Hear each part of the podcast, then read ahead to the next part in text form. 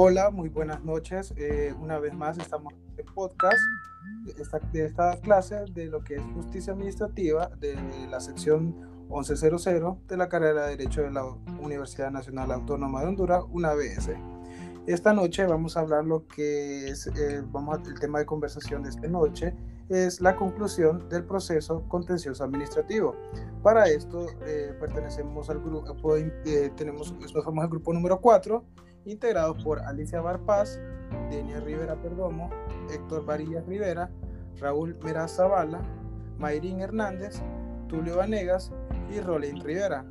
Esta noche vamos a tener, eh, vamos a tener la conversación lo que es con Denia Rivera y Raúl Meraz y su host Tulio Vanegas.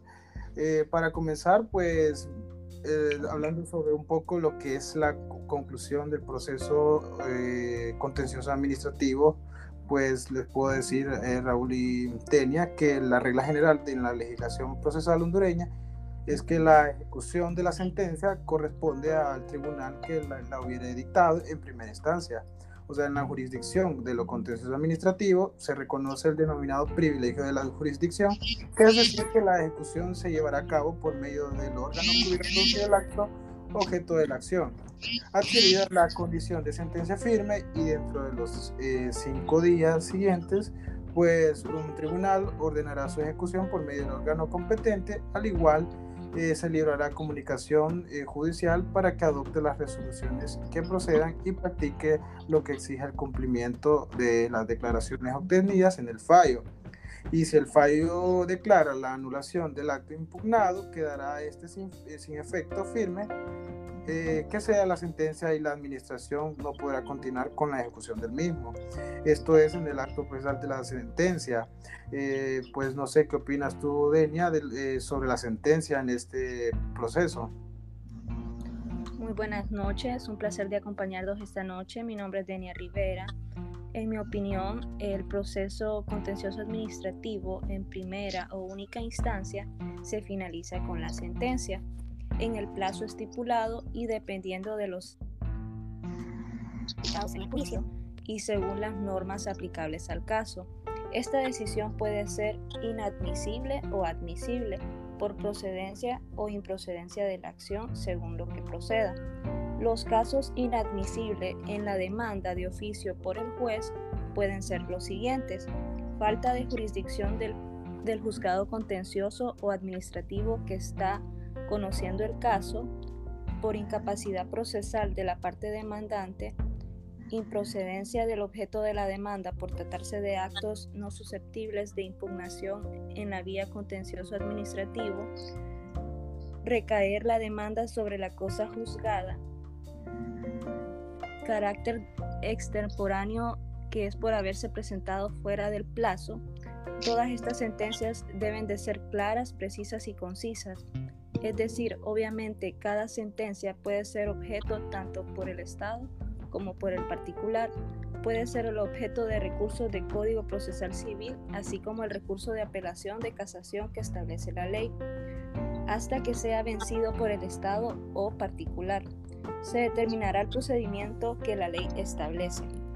Para admitir una demanda en lo contencioso administrativo como requisito indispensable es agotar la vía administrativa. Las sentencias por consecuencia seguirá todo el procedimiento de la demanda, contestación de la demanda y la sentencia se dictará dentro del término una vez haya concluido el debido proceso. Oír los agravios, los desagravios, todos los recursos formulados se harán las conclusiones concluida la fase probatoria.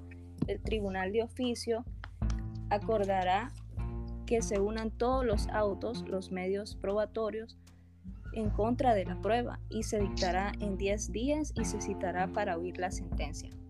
Se dictará en este término y declarará admisible la acción o declarará con lugar la acción del particular contra el Estado. En eso estriba la sentencia. La sentencia contendrá el pronunciamiento que corresponde respecto a las costas. Se declarará la inadmisibilidad en los casos siguientes de oficio por el juez, cuando su conocimiento no corresponda a la jurisdicción de lo contencioso administrativo. Si es en materia laboral, el juez lo declarará inadmisible y, señalará el juzgado competente por razón de materia. Esta es mi participación. Muchas gracias. Ah, perfecto, muy interesante, eh, Denia. Pues también asimismo existen otros medios o procedimientos especiales. Eh, no sé, Raúl, ¿qué, ¿qué, opinas o qué nos puedes decir acerca de esto? ¿Qué otros medios hay? Sí, Tulio, gracias. Sí, además de la sentencia, existen otros medios de terminación del proceso. Estos son el desistimiento del demandante, el allanamiento de la parte demandada, la satisfacción extrajudicial o envidia, o envidia vía administrativa de la pretensión del demandante y la caducidad de la instancia. El desistimiento equivale a la renuncia del demandante a su pretensión, generando con ello la terminación anticipada del proceso. Siendo un acto voluntario, el desistimiento es posible en cualquier estado del juicio hasta antes que se dicte sentencia.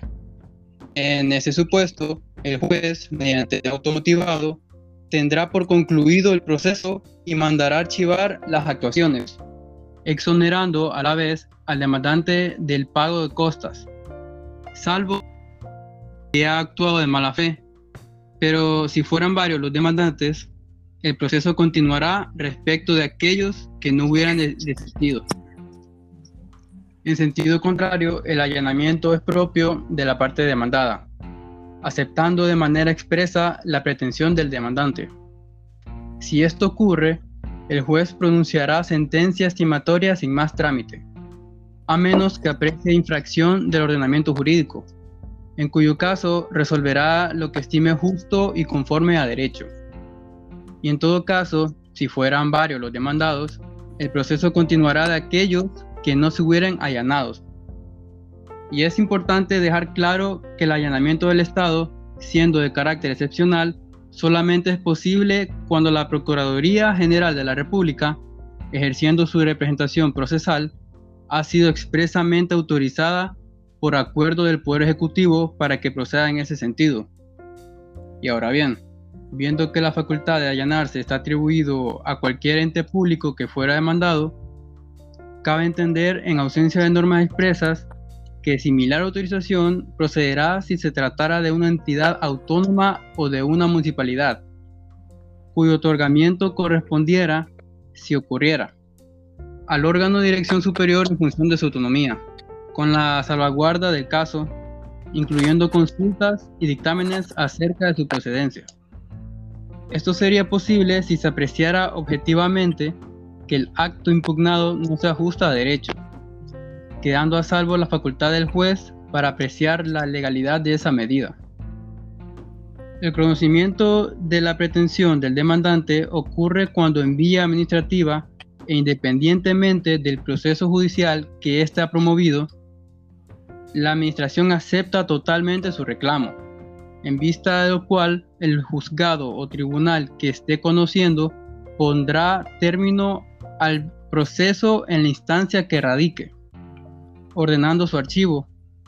Luego de hacerse conocimiento por cualquiera de las partes y previa comprobación de lo legado, en esas circunstancias es lógico deducir que el particular afectado quedará habilitado para promover nueva demanda.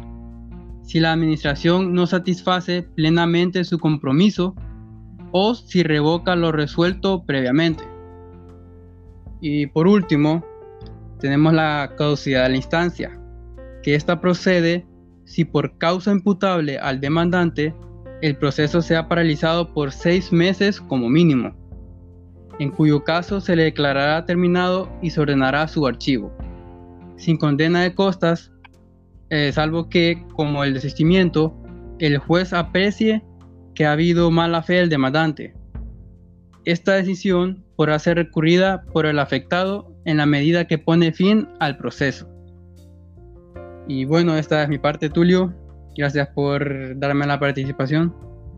Ah, perfecto. Bueno, muy interesante, Raúl. Bueno, te puedo decir también que este, ah, después de la sentencia, bueno, que ya es la última parte de este proceso, también se reconocen como eh, hay esto también la justicia administrativa existen eh, no solamente un sector sino que hay varias materias como materia tributaria o impositiva eh, personal y de licitaciones o concursos ya que esto básicamente va dirigido a lo que es la administración pública y todo lo que abarca. Bueno, pues para decirte que para finalizar y dar un pequeño conclusión, pues estas etapas eh, al finalizar esta etapa, esta etapa, pues salta a la vista la importancia de comprender parte de la justicia administrativa, que en todo su espectro, eh, no tomarla de forma sectorizada, pues cada paso, este, que cada paso tiene imperativa actuación para que se pueda llevar a cabo la debida sentencia. Eh, también te puedo decir, eh, eh, ya dando un concepto más general, pues que en Honduras fácilmente este campo puede pasar desapercibido, o al menos así podía ser en las últimas décadas, ya que en la actualidad, con tantos casos infortunados en los cargos de poder, pues poco a poco la población se da cuenta del supremo papel protagónico que juega la justicia administrativa. Y pues creo que sin más que hablar, pues esto, con esto terminamos, pues lo que es la, eh, concluimos, bueno, terminamos de, concluimos en lo que abarca el tema, pues la conclusión del proceso en lo contencioso administrativo. Bueno, eso sería todo chicos. Muchas gracias por su participación.